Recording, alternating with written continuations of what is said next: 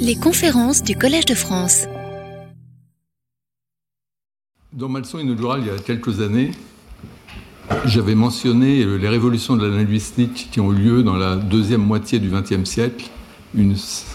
J'avais parlé de trois, révolutions, dont deux étaient euh, largement le fait des, philosophes, et en l'occurrence pour euh, la révolution de la sémantique, qui était la deuxième de ces révolutions dont je parlais, elle était le fait de logiciens, euh, euh, au premier rang desquels on trouve euh, Richard Montague, qui était le principal, la personne l'initiative, disons, de principale personne à l'initiative de cette révolution. Et Richard Montague, c'était le, directeur de thèse de Hans Kamp, qui est aussi un des, un des grands acteurs de, de, la révolution en question, la révolution de la sémantique, c'est-à-dire l'émergence de, de la sémantique formelle qui, avec les outils, disons, de, la logique mathématique, euh, essaie de rendre compte du, sens, du contenu des, des expressions linguistiques. Et, euh, et Hans, euh, sa contribution dans ce domaine a été majeure, puisque notamment il a apporté un nouveau cadre théorique qui se distinguait justement de, de l'approche antérieure, celle mise en place par, par par le fait de au lieu d'assigner directement des valeurs sémantiques aux, expressions linguistiques, euh, euh, l'idée était de, procéder en deux étapes, d'associer les, expressions linguistiques avec des, représentations, un autre système de représentation qu'on pourrait appeler des représentations conceptuelles, et d'assigner des valeurs sémantiques à ces dernières, de sorte que le contenu des représentations en question puisse être hérité par les, par les, énoncés ou les expressions linguistiques qui, leur sont associées. Et cette, euh, cette, idée de procéder en deux étapes permettait notamment de rendre compte de phénomènes qui sinon restaient très difficiles à intégrer à l'analyse, des phénomènes ayant trait autant notamment euh, des choses comme euh, le passé simple, la différence avec l'imparfait, etc. mais aussi l'anaphore pronominal et les phénomènes de ce genre. Donc ça a été un cadre extrêmement influent parce que ça permettait justement de traiter ces questions-là et de faire avancer la sémantique. Mais aussi, un des intérêts de cette approche, c'était le fait que euh, l'approche introduise un niveau de représentation intermédiaire que j'ai appelé représentation conceptuelle parce que c'est une façon de voir ces représentations, de les voir comme un peu un modèle de, de ce qui se passe quand les humains interprètent, comprennent les énoncés, comprennent du langage. Ce qu'ils font, c'est qu'ils associent à ce qu'ils entendent, enfin aux énoncés, au discours, ils associent des représentations mentales et ce sont des représentations mentales qui elles-mêmes ont un contenu, et de ce contenu, les, expressions linguistiques qui leur sont associées héritent. Euh, donc il y avait, disons, la, promesse d'un modèle des, processus cognitifs d'interprétation, euh, qui a toujours été à l'arrière-plan, je crois, des travaux de Hans Klamp, même si c'était seulement à l'arrière-plan. Et dans la dernière phase de ces travaux, ça vient vraiment au premier plan, parce que la dernière phase de ces travaux, qui est la version de la théorie de DRT euh, sur laquelle il travaille maintenant, la version euh, centré sur les états mentaux, vise précisément à rendre compte des, représentations mentales en utilisant les, outils mis en place précédemment. Et donc, je suis vraiment très content qu'il ait bien voulu venir nous présenter de façon systématique cette, cette nouvelle phase de son travail, cette théorie MSDRT, comme il l'appelle. il y a un quart de siècle, nous l'invitions pour les conférences Jean Nico et nous lui attribuions le, prix Jean Nico, qui était très mérité. Et euh, je suis vraiment content de, que, nous ayons cette possibilité de, l'inviter à nouveau ici, euh, au Collège de France. Et dans le cadre de cette invitation, et comme il est de tradition, euh, je lui remets la médaille du Collège de France. Je crois me souvenir qu'à l'époque du prix Jean Nico, il y avait une médaille aussi à l'époque. Oui. Donc voilà, c'est la deuxième médaille. Mais je te laisse ouvrir toi-même cette chose. Merci. Bah oui, Puis-je l'ouvrir Merci. Oui, c'est difficile à ouvrir, mais pas ici vraiment, mais ah ça, oui, doit, ça doit s'ouvrir. C'est scellé, hein? C'est symbolique ou bien? Non, non, ça devrait, s'ouvrir. Ah voilà, c'est François Ier ou bien oui, qui c'est? Bussy C'est sûrement François Ier. Ah, Bud, ah bon. Ah non, c'est dit, ah oui, Bud, tu donnes son nom à cet oui, oui, oui, et qui était le conseiller de François Ier qui, a, ah. qui, a, qui, a, qui lui a dit qu'il pourrait créer le Collège de France. J'en profite pour signaler deux choses avant de lui donner la parole. Une première chose, c'est que ceux qui souhaitent le rencontrer pour discuter, notamment de, de ses conférences et, et, de sujets en rapport avec, euh, avec ses travaux, peuvent le faire. On a prévu un créneau euh, le vendredi matin, à 10h30 à, midi et demi, euh, donc vous pouvez le, le contacter pour cela. Euh, ou éventuellement contacter mon assistant Greg euh, ici, mais enfin vous pouvez contacter directement Hans si vous voulez le, le rencontrer. Donc ça, c'est une première chose. Et une deuxième chose, c'est que sur le site du collège, ou sur la page où, sont, où il y a le détail des conférences, du programme, etc., vous trouverez aussi un texte très substantiel d'accompagnement qui est une introduction à MSDRT. Euh, donc je pense que, ça peut être utile aux auditeurs d'avoir sous la main euh, quelque chose qui correspond sans doute en partie, mais de façon plus détaillée à ce qu'il va nous montrer sur l'écran. Hans, je te donne la parole. Merci. Et merci beaucoup pour cette introduction. Euh, ces conférences seront en anglais. C'est la seule langue dans laquelle je peux m'exprimer plus ou moins comme je le veux sur des questions scientifiques et en particulier sur ce qui m'occupe. Mais d'abord, je veux dire quelques mots en français. Euh, c'est une langue que j'ai toujours admirée et pendant une certaine période de ma vie, je, parlais, je beaucoup mieux que maintenant. Euh, mais une invitation d'une de ces plus augustes institutions des arts et des sciences, comme le Collège de France, euh, était que je pense que j'aurais dit, je dois dire quelques mots dans cette langue. Et d'abord, je voudrais remercier le collège euh, pour cette invitation. Je pense bien que la procédure implique plusieurs personnes euh, du collège, même peut-être un grand nombre, et j'aimerais remercier tous ceux. Mais j'aimerais remercier en particulier celui auquel je dois cette invitation plus directement, François Recanati. Et je voudrais aussi le remercier, pas seulement pour cette invitation, mais bien au-delà pour les travaux qui l'ont fait fameux, qui l'ont fait une autorité internationale sur le sujet de la référence, en particulier en langue, en langage et un esprit, et surtout ses travaux sur les mental files. Ça ne sonne pas très français, mais ce n'est pas de ma faute. Euh, une, notion qui euh, va euh,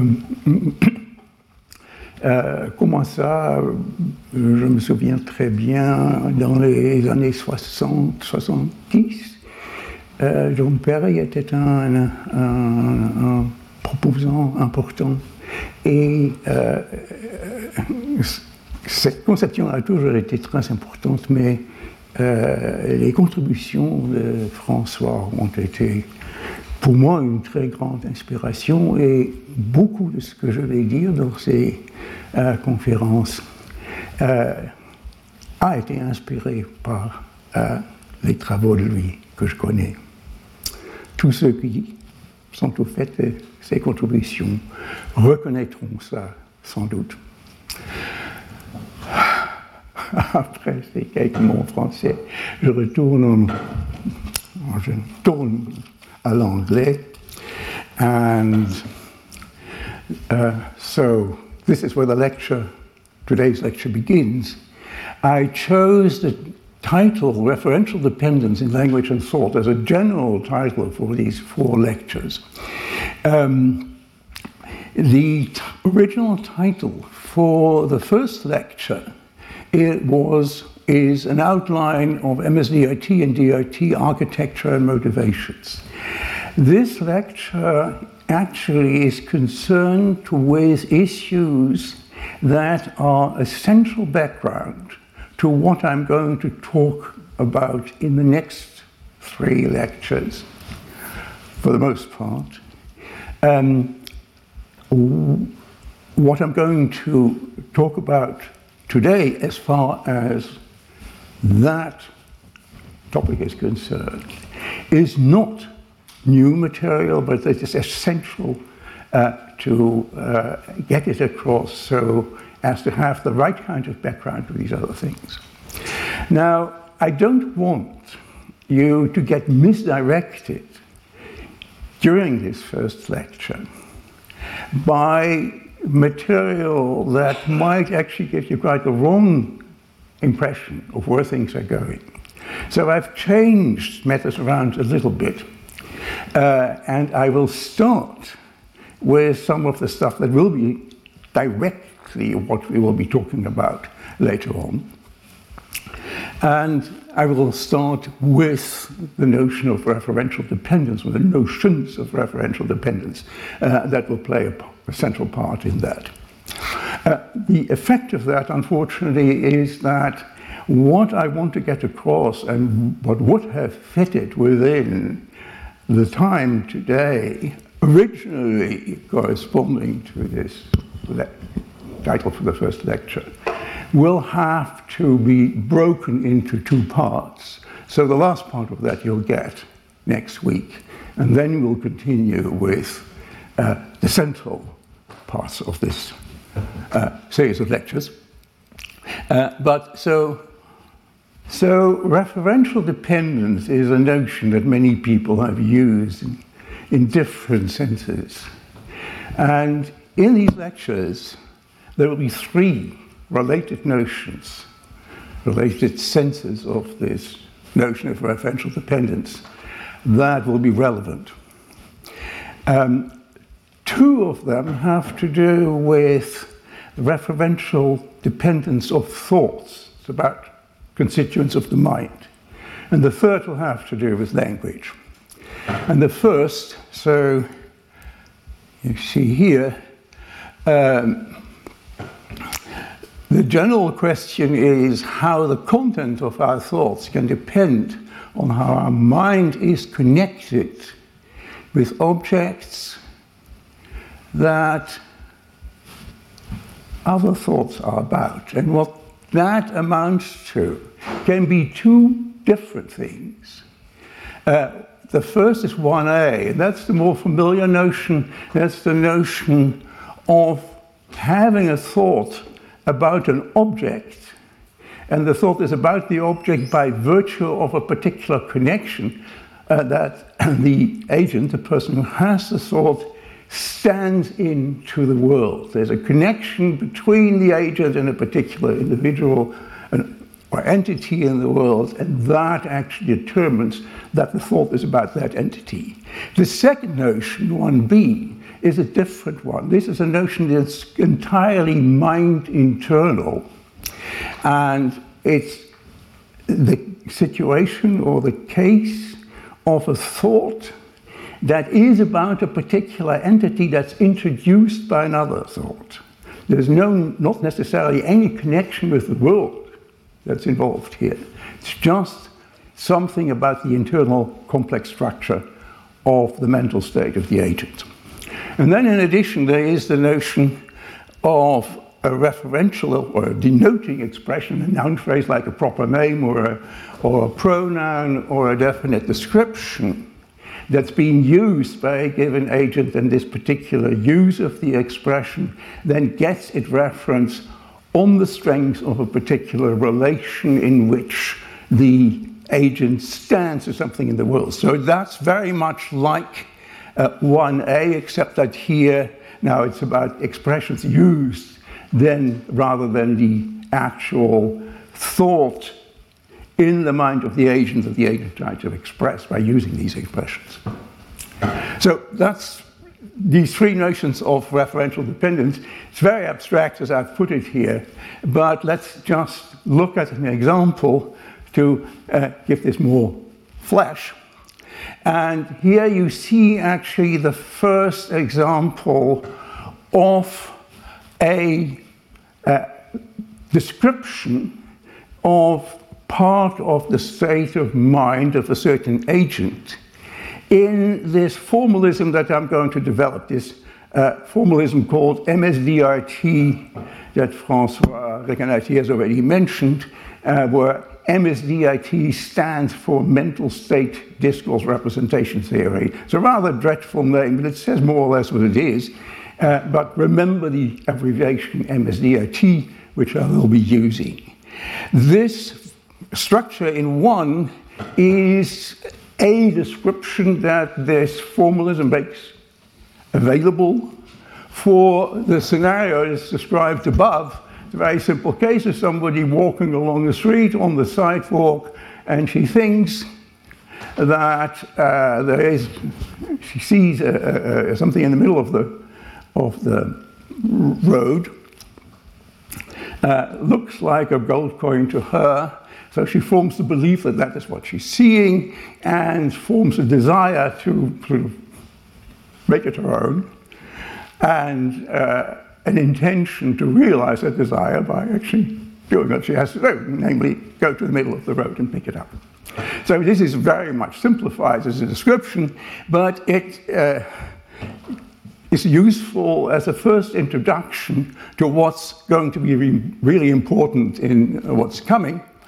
Um, so this is a description, the whole thing, of uh, the mental state of this agent A, and it consists of just the three things that I mentioned, the, the attitudes that were provoked by her uh, visual experience. So there is the belief of there being this thing represented by the symbol X, with the properties of being a gold coin and of lying in front of the agent. The little i is for indicating the self by somebody who has a certain thought. It, it, it, it, makes a thought a thought about the agent herself. We'll, we'll come to that, back to that later on. So um, the components then of this description, these three propositional attitudes, the belief and the desire and the intention, uh, they are all um, yeah, structures consisting of something that tells you what kind of attitude it is, a belief or a desire or an intention in this case, and then a specification of the content. Uh, and these specific content specifications are uh, representations uh, that belong to the underlying theory, DRT, for discourse representation theory. Uh, that is something that has now been around for 40 years, and I suppose quite a few have heard about it and maybe even know quite a bit about it. Uh, the format of those representations is always, you can see it best here, um, something that consists of two parts, the so-called universe. Uh, the universe is, is yeah, the entities represented in the contents of the attitude. And here there's just one, that is this is X, uh, that represents the, um, the object that the agent A is perceiving, or at least thinks she is perceiving. And the important point is that that X recurs also in the representations of the content of the belief and the, uh, intention, uh, the desire and the intention. And uh, that makes these contents of the desire here and the intention here referentially dependent on this object that is sort of introduced into the mind via this belief. So this is a case of type 1b where uh, the uh, con content of one thought or one thought is about something that's introduced in another thought. The content of the desire and the content of the intention depend in that sense on the content of the belief. And exactly what that amounts to in detail is actually quite difficult to spell out, and a certain amount of time will be, have to be spent uh, in the following lectures to do that. So this is one description that MSDRT, uh, can provide for what goes on in the head of this agent. Here we have another description uh, where now it's assumed that the agent forms on the strength of her um, observation an entity representation. It's this first thing here. That consists of three components that I'll say more about in uh, a few minutes. Um, and the other uh, components that we saw a moment ago uh, are basically like what they were before. The only difference is that now the belief here um, is the belief representation doesn't have this uh, element X anymore. That is now part of the entity representation. So the X represents whatever the entity representation represents in these other um, content descriptions of these propositional attitudes here, here, and here. So what we have here is that these three, these three uh, propositional attitudes depend referentially on the entity representation. And the entity representation in its turn depends, and that's now a case of referential dependence in the sense of 1a. That depends for its uh, reference on a causal relation, in this case a perceptual relation, that the agent stands in uh, to the world, and that there is such a correlate or correspondence or relation between the agent and the world that um, is in this case responsible, in fact, for the formation of this entity representation, that is accounted for in the third component of this entity representation.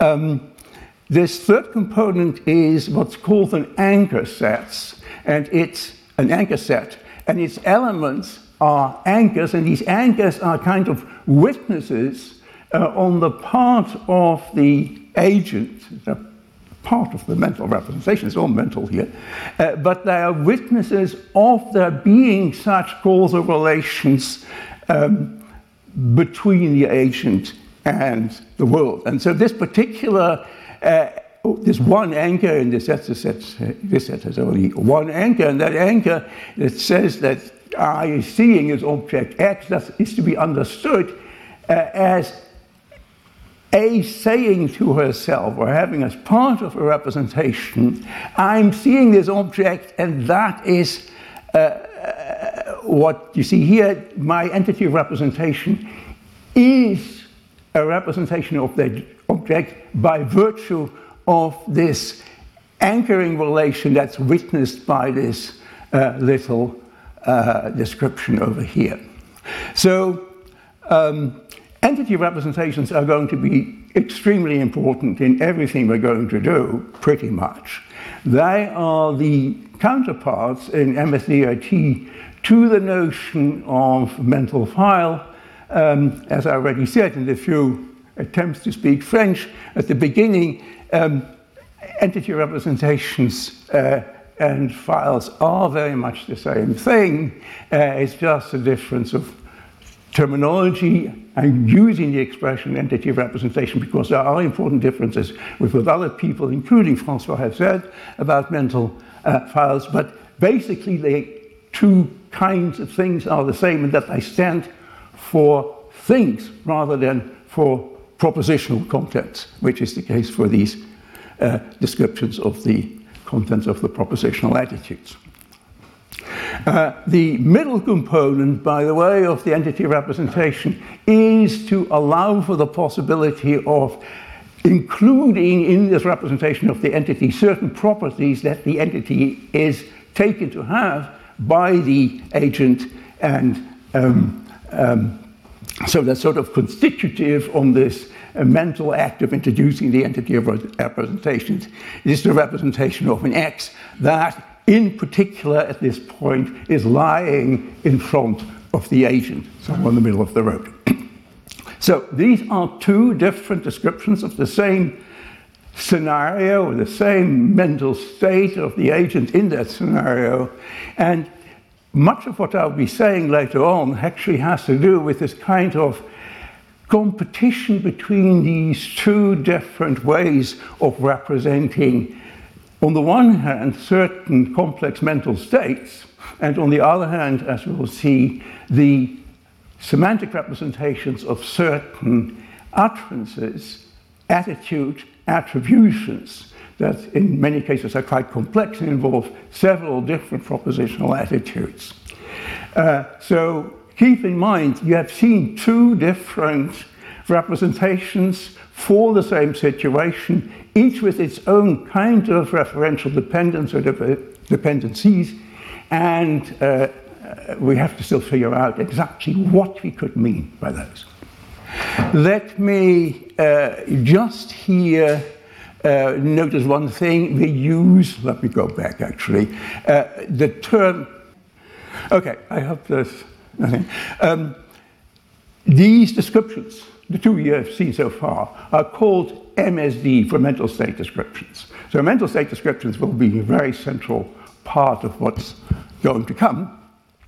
Uh, I think I've said basically all that's on these slides. I've left them in. I'll put the slides also on the web page, and so uh, some of these slides, although I've already uh, given the content, I've left them in here so that it's easier if you want to have a look at those later on.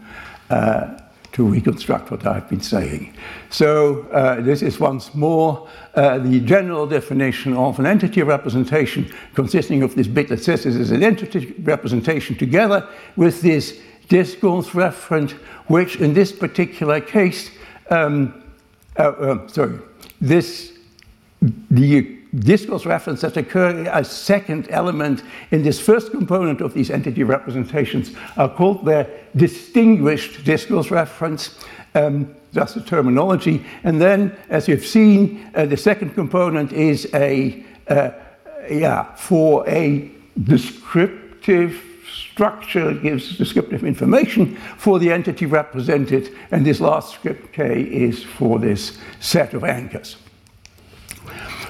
Now, um, so far I've only talked about the use of MSDRT in describing parts of mental states of agents, but in fact, the original motivation for developing this theory had to do with getting an adequate way of dealing with the semantics of attitude reports. I mentioned this already a moment ago, especially entity reports which involve several different kinds of propositional attitudes, such as a belief and a desire, and maybe an intention, and maybe still other kinds of mental um, propositional attitude modes. And uh, this is actually that's been missing in the semantic literature for a long time, in my view. The attention has always been on very simple sense, especially in the philosophical tradition, like John believes that Mary is in Paris, or John hopes that Mary will come home, and things like that.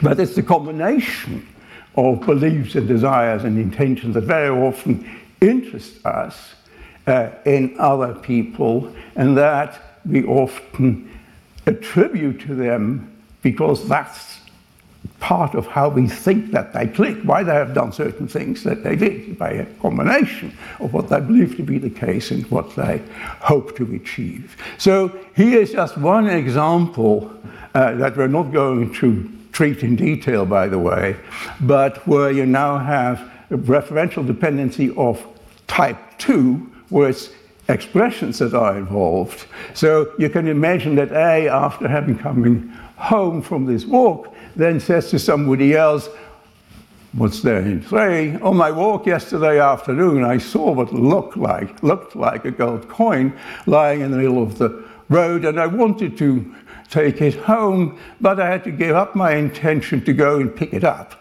because there was so much traffic. So many had just walked on. So the point here, I've tried to make it sound a little natural, but the point basically are these uh, three noun phrases above us here, this uh, definite description, what uh, looked like a gold coin, and then these two occurrences, of the pronoun it, they all refer in this utterance made by a to the entity for which she has this entity representation according uh, to the previous uh, uh, uh, uh MSD I showed.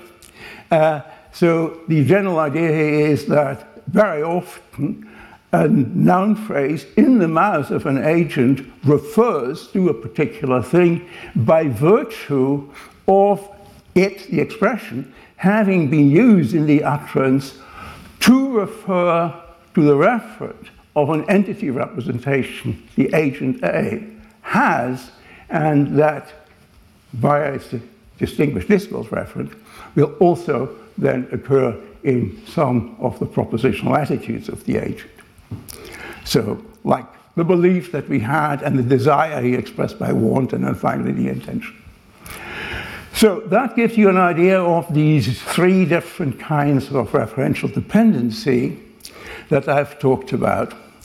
And um, I want to say a little bit more about the use of certain um, denoting expressions, noun phrases, and in particular here about proper names that typically, on the view adopted in MSDRT, are used and are used legitimately only when the speaker, the utterer, has an entity representation labeled by the proper name she is using, and where her use of the name on this occasion comes with the intention, has to be understood as referring to what it is that entity representation stands for.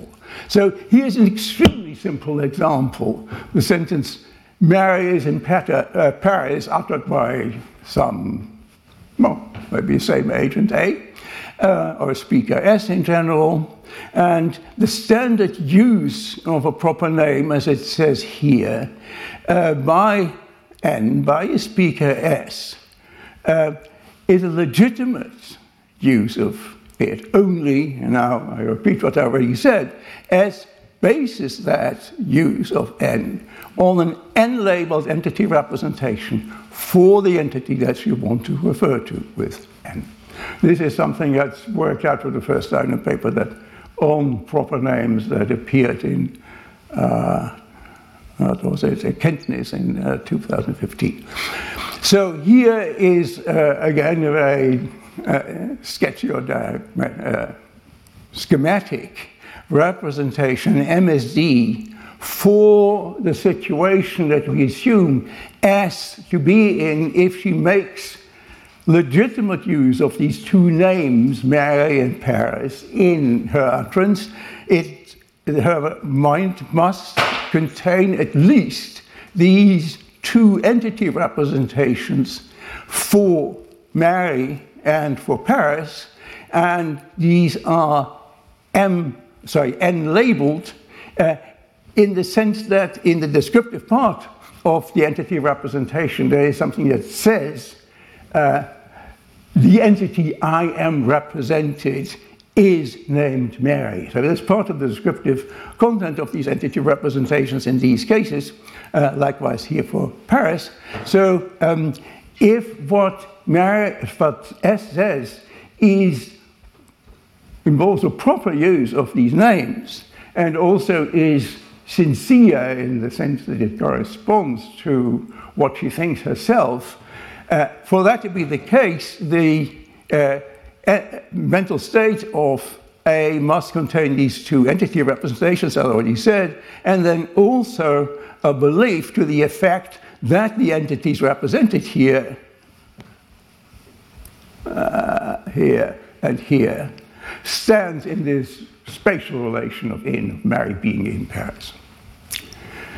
So this is still all from the perspective of the agent and speaker.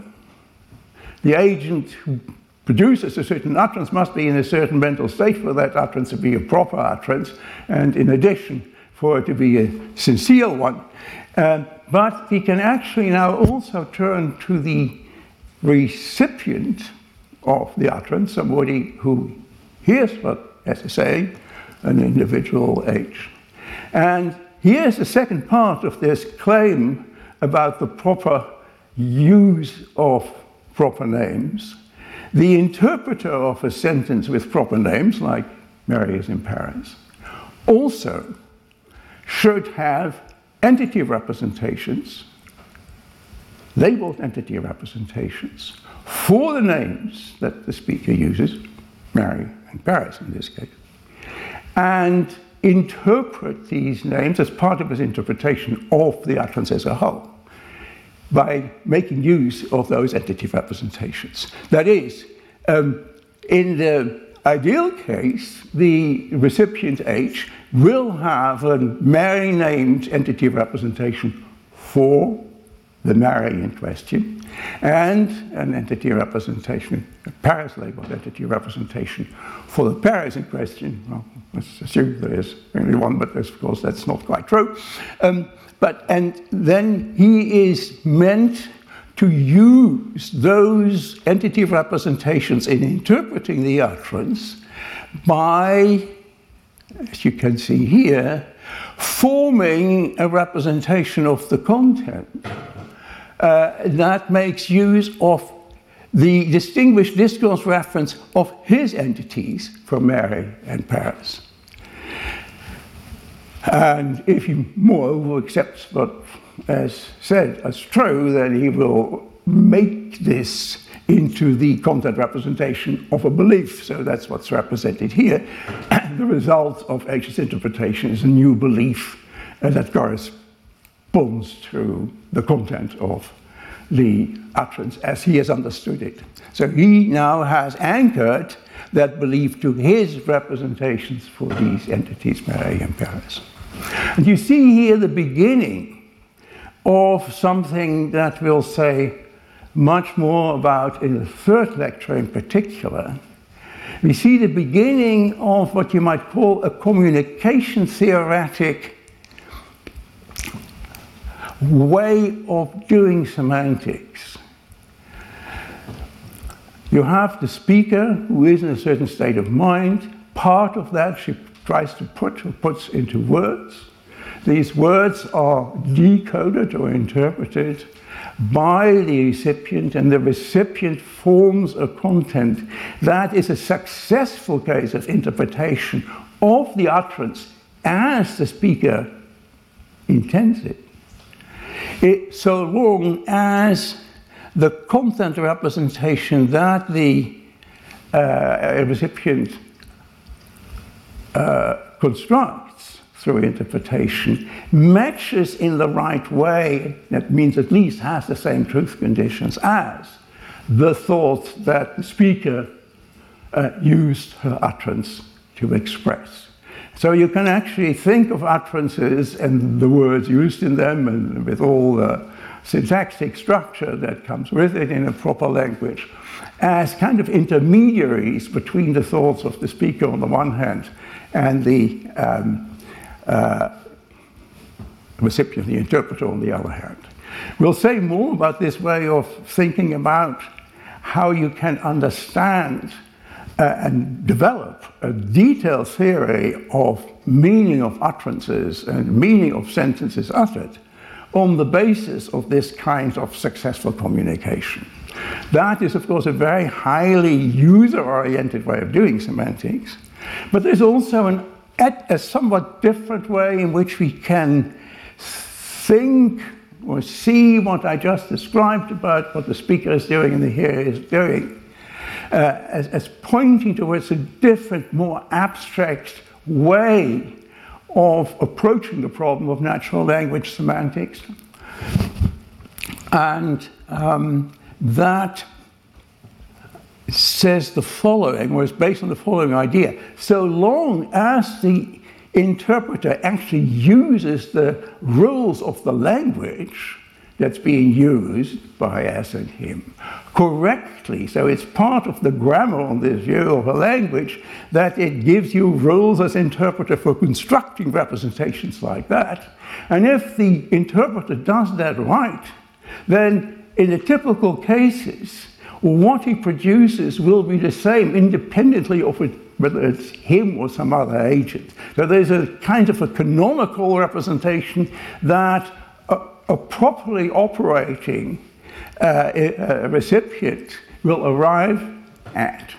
And that sort of now abstract representation, detached from the particular uh, interpreter, can be thought of as the logical form of the uh, sentence or utterance that is being interpreted. And Uh, so a logical form approach to natural language semantics is one that sort of abstracts away from what goes on in the minds of particular interpreters and just says, well, if the rules that are available to interpreters are correctly applied to particular utterances, then that assigns them the logical forms. These are these structures of which we have seen a number of examples. And the true semantics, say for a fragment of natural language, English or French or whatever, um, whose utterances get logical forms by such an interpretation procedure. A semantics, a logical form semantics will say, okay, here I've got my natural language sentence or utterance thereof. Here I have the logical form that gets constructed by any proper interpreter. If I can find an independent characterization of the meaning of those representations, these things in boxes and uh, examples, then I thereby can also get myself a semantics for the natural language fragment that gets assigned such representations as logical forms by fiat or by stipulation, the semantics for the uh, uttered sentence is going to be the logical form. So, what is required for that to actually work in detail is an architecture. This is the architecture of DRT and it's inherited by MSDRT, an architecture that consists in the, uh, of the following components. We have this fragment, natural language fragment L, that's the fragment we want to study, and then we need an algorithm, it's called the construction algorithm in DRT, for translating at least sentences of and other well-formed expressions from this fragment into these logical forms I've been talking about. These logical forms are, you might say, sentences or formulas of these logical forms are formulas or well-formed expressions of a formal language, the uh, logical form language. Where do I have it here? Better look here.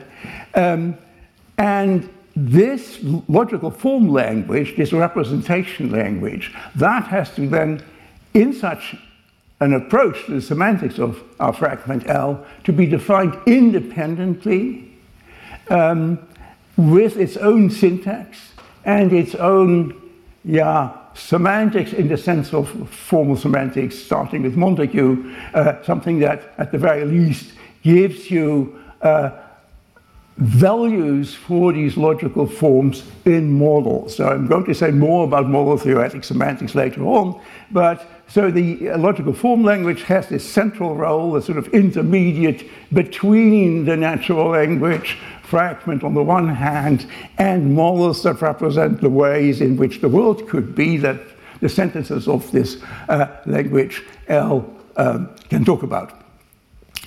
And so that is the general architecture uh, of logical form approaches to natural language semantics is a bit different from the way in which Montague set things up, where you relate expressions from the, from the natural language uh, uh, fragment L directly to elements of the model. But it's in spirit quite similar, but it gives you a lot more flexibility to have this intermediate level of representation via these formulas of the logical form language. So the logical form language has to be defined independently, but of course in the right way, and it's linked on the one hand to the models and on the other hand to the um, well-formed expressions of L for which it provides the logical forms. So um, DRT is, as I said, uh, an approach towards natural language semantics of this logical form kind, but it's also, and Francois already uh, touched upon that, uh, within this larger family, one with special properties. Oops, sorry. Um, what's missing here? Um, and these have to do with the fact that DRT is really a theory about not just meanings of sentences and perhaps constituents of sentences, but also of discourses and sequences of sentences that form a coherent story.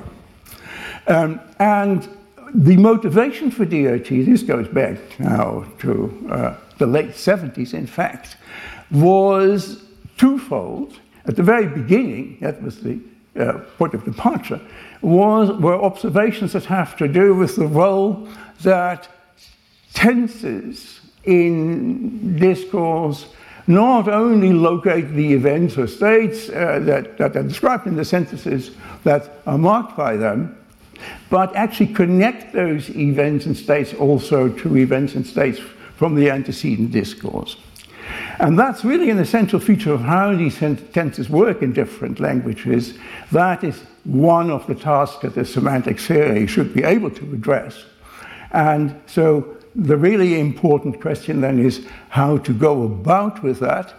Uh, and the second type of phenomena, but that came a little later, are things having to do with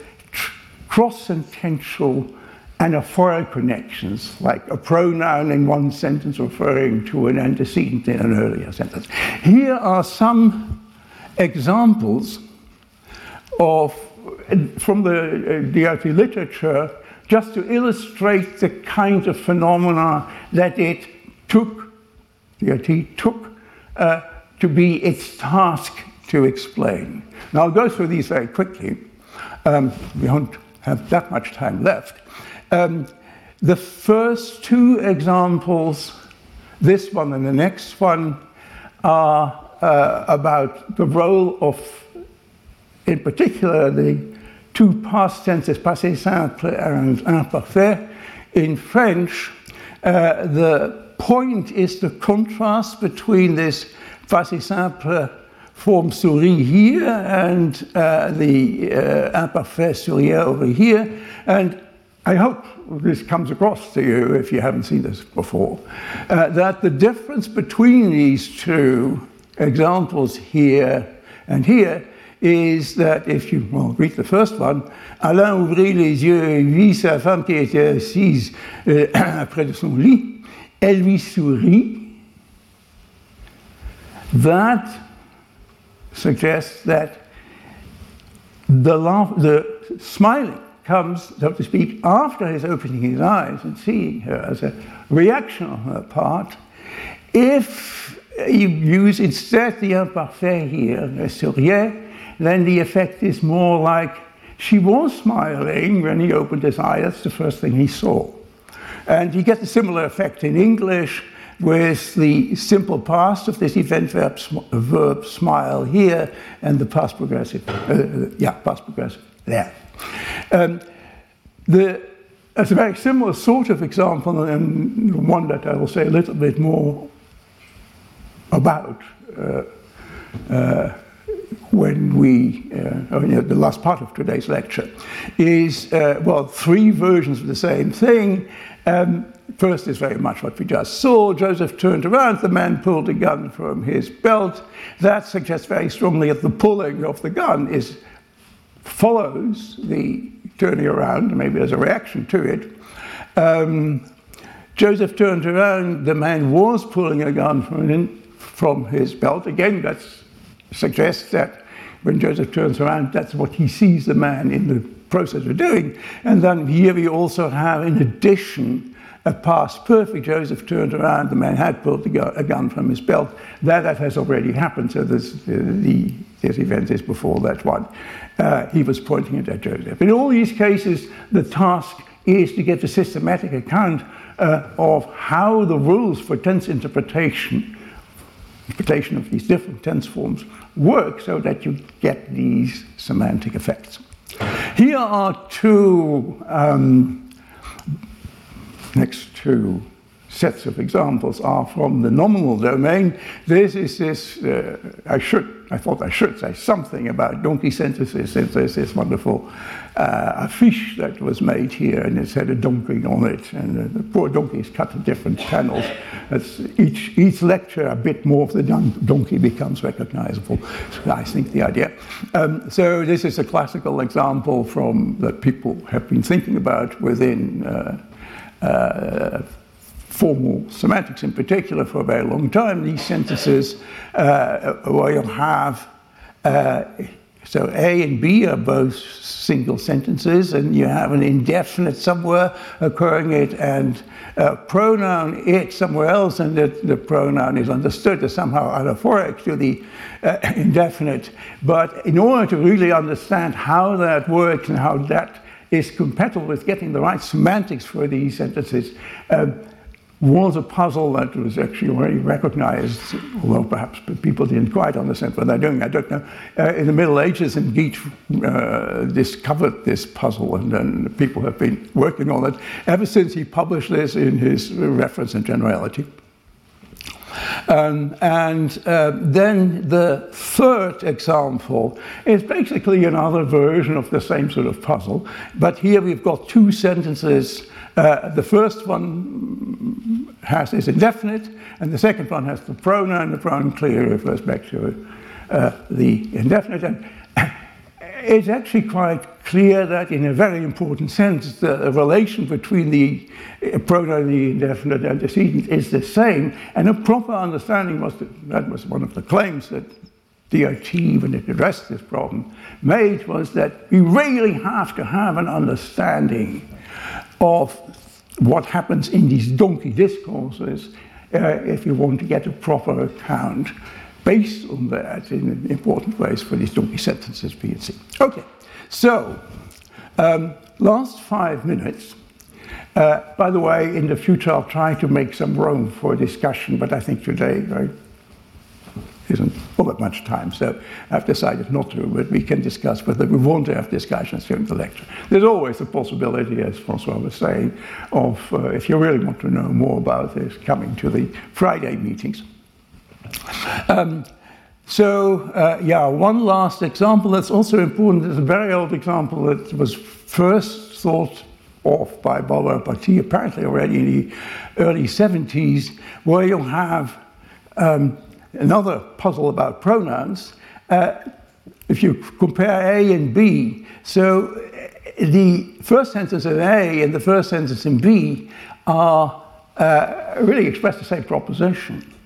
So if you think that it's just the propositional content that uh, allows the pronoun to be interpreted, then you would expect that if it's possible to get the proper interpretation for the pronoun it, here in A, it should also be possible in B, but that's not so. The antecedents of pronouns must sort of be introduced as entities in the discourse, very much in the way in which discourse referents try to capture them. And it's also clear that this is a phenomenon really about pronouns as opposed to other expressions that can be interpreted anaphorically. In C, we have replaced uh, it by the missing marble, this definite description, but that is perfectly all right not only here but also there. Okay, so these are some of the facts that DRT has made it its task to explain. Um, and part of the story that it wants to tell, tells, is how you actually construct the logical forms that it offers, these discourse representation structures, or DRSs, uh, which uh, this is one, from yeah, a proper syntactic analysis of the natural language, sentences or discourses, uh, that the theory assigns these logical forms to. So let's look again very briefly at uh, the uh, first of these uh, three Joseph discourses, the one with the two simple past event sentences of English, here turned around and here pulled a gun from his belt. Um, and let's assume that we've already constructed a representation for the first sentence Joseph turned around. And let's assume it looks like this. So here the universe of the DRS has a discourse reference for the time, the time of the earlier event from the point of view of this utterance. It's a time t before the utterance time n, and the event described by the sentence, and then a discourse reference for the uh, subject term Joseph. Uh, and uh, the descriptive content is that, well, the time of the event was before n. It was the location, the temporal location time of the event in the sense that the event is, uh, the duration of the event is included in that time. And then, okay, we have to represent somehow uh, that uh, it's about Joseph. Now, we have already seen a more complicated, the beginning is a much more complicated story about proper names. So, this is just a simplification. I don't want to spend more time on it because time is more or less up. And um, here, uh, Diston says that E is an event of Joseph turning around.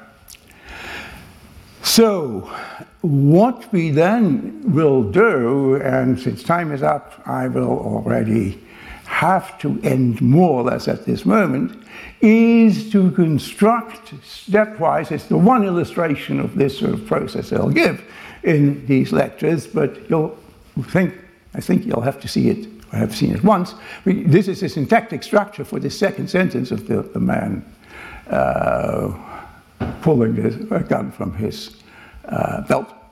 Uh, and we built the logical form or semantic representation from and for the syntactic analysis of the sentence bottom up. That is, uh, we first we have a, a, a, lexicon which gives us the semantic representations of the different words occurring in the syntactic structure. So for the verb, pull, pull from is a three-place relation, and uh, of strictly speaking, four place if you include this uh, the event that's being described, and uh, then uh, this is for the pronoun his of his belt, and this is from the noun belt, and this for the noun gun, um, and uh, that's then so that you work your way up from the bottom and uh, after, this is the uh, representation that you get for the verb phrase, that is this bit over here. And then that, that still has to be combined first with the direct object, and then the indirect object of the from object belt. So this is the representation you get that's right for the verb phrase. And then the verb phrase has to be combined, this is the verb phrase, this is over there, uh, with the information of tense that's sitting over there, this tense level projection. And that then has to be combined with um, the subject phrase, the man, and eventually what we arrive at is a representation that looks like this. And I'm not going to describe it now. Uh, it just says that there was an event E prime of the pulling of a gun in the past. What is missing here, however, is the relation between this event of the pulling and the event of the turning around in the first sentence. So that is where the transcendental effect of tenses comes in. And uh, so, what we intuitively would want to have is an additional condition that says that the, in this case, the pulling comes in reaction to and after the turning around, which connects the representations for the first and the second sentence together, so to speak, and then you can put these two uh, DRSs for the first one that we saw earlier and this one for the second sentence together, and we get a representation of the two sentences. This is all much too fast, and what I will do starting next week is just giving you the remainder of this story and explain in what sense that kind of forces DRT to be a representation theory and theory of the logical form type. And there is another issue that plays a very important, played a very important role here too, and that is a classical observation that in French, if you have a text with sort of a narrative text with plus and sentences, then these are typically understood as contributing to the meaning of the text, something like events that are punctual, are points in some kind of time structure. And the really important question there is then, what is that time structure? That's the first thing next week. And then we'll return to the subject of MSDRT and start with the semantics of these complex attitude attributions that consist of beliefs and desires. And there's more attitude than just one. Thank you. Retrouvez tous les contenus du Collège de France sur www.colège-2-france.fr.